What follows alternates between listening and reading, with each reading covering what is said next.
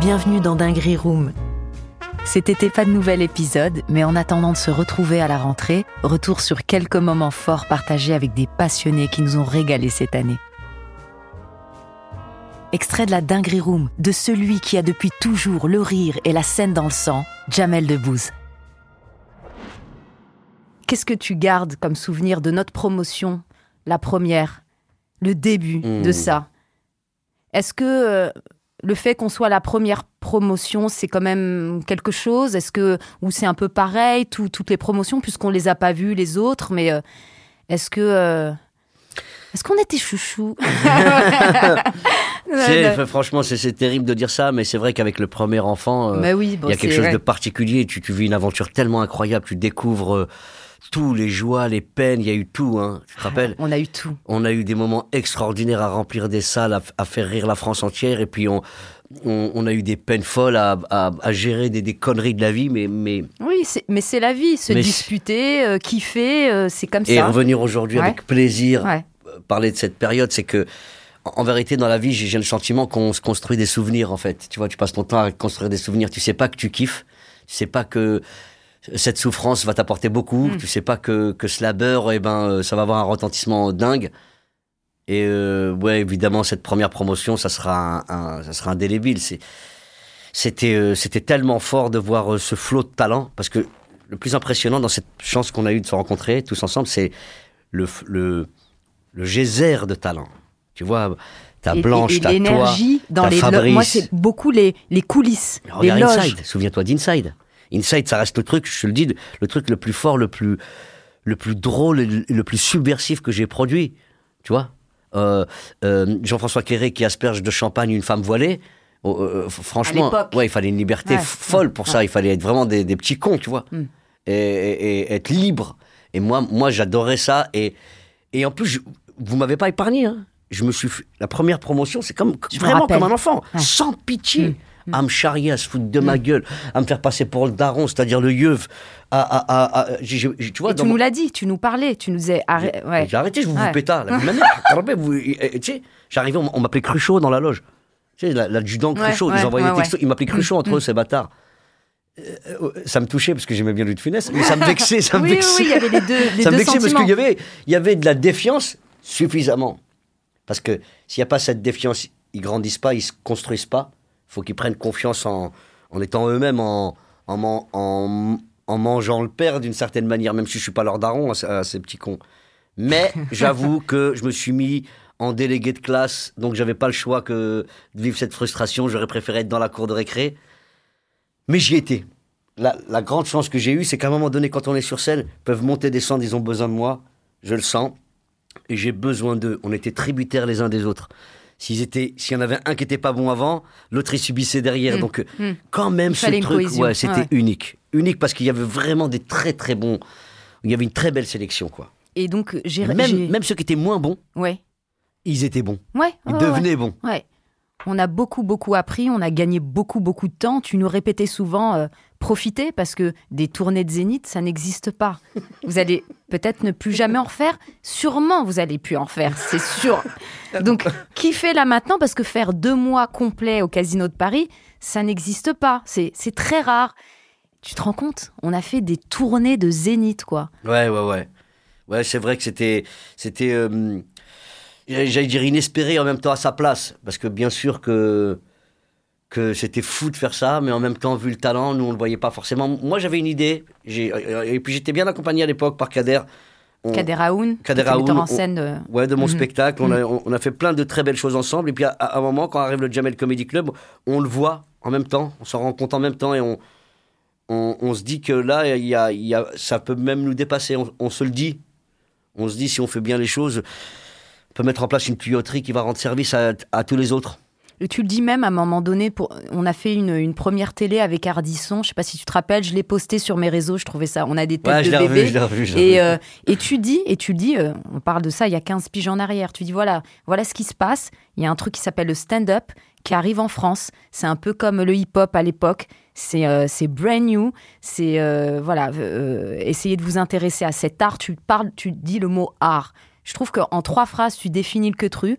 Et je trouve cette, cette vidéo mais tellement touchante. Et, euh, ouais, c'était fort, et- je l'ai vu aussi, ça m'a Tu touché. l'as vu, ouais, ouais, ouais, c'est vrai. Mais à chaque fois que je nous vois en photo et que, je, et que forcément tu vois la photo de classe, tu, tu, tu te la prends dans la tronche et j'ai l'impression euh, à, à notre niveau que c'était notre, notre, euh, notre équipe, c'était notre 98 à nous, notre 2018 à nous, notre Coupe du Monde. On, on avait notre. Tout le monde connaissait ces, tout le monde connaissait ces gamins qui étaient sur scène, que ça soit euh, euh, Claudia, Noum, euh, que ça, tout le monde avait une singularité folle et la vérité, tout le monde s'y retrouvait.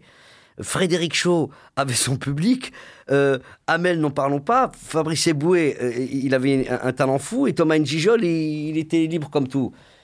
Des, soirées au Comedy Club, quand c'était eux qui, prenaient le micro, quand c'était eux qui s'accaparaient l'événement, ça donnait des trucs dingues. Je me souviens des soirées Va te faire. Euh, tenu par Thomas Njijol et Fabrice Eboué.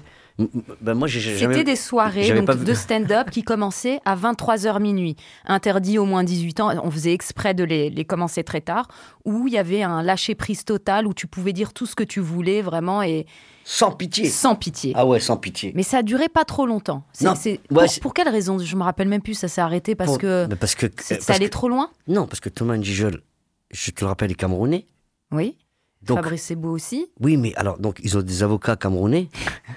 Ils ont commencé à me sortir des contrats camerounais, tu vois. Ah oui, d'accord. C'était c'est- une histoire de. ok. Non, non, absolument pas, Euh, non, je déconne. de- de Non, Ah non, je te jure que non, ça, non Ça, absolument pas. C'est que euh, on- euh, ça devait durer un laps de temps. Derrière eux, ils avaient une tournée folle. Ok, ok, ils, avaient. Des, ils avaient des projets de dingue. Ils étaient déjà en. Ouais, ouais. Rappelle-toi de l'époque. Ouais. Mais c'était hyper intéressant. C'était super libre. C'était super libre.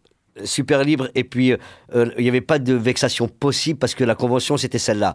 Bienvenue aux soirées, va te faire enculer.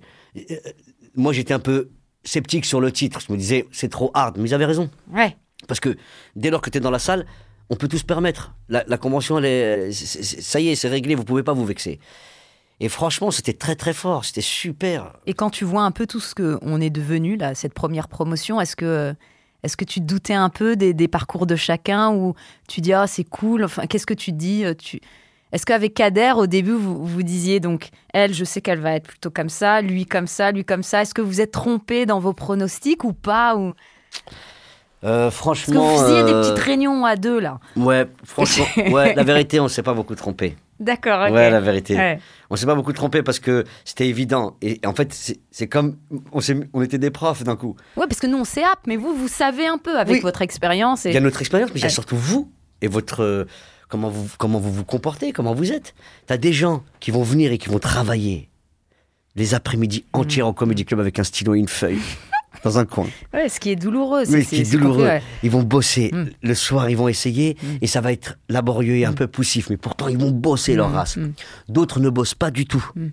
Et sur scène, vont avoir beaucoup plus de facilité.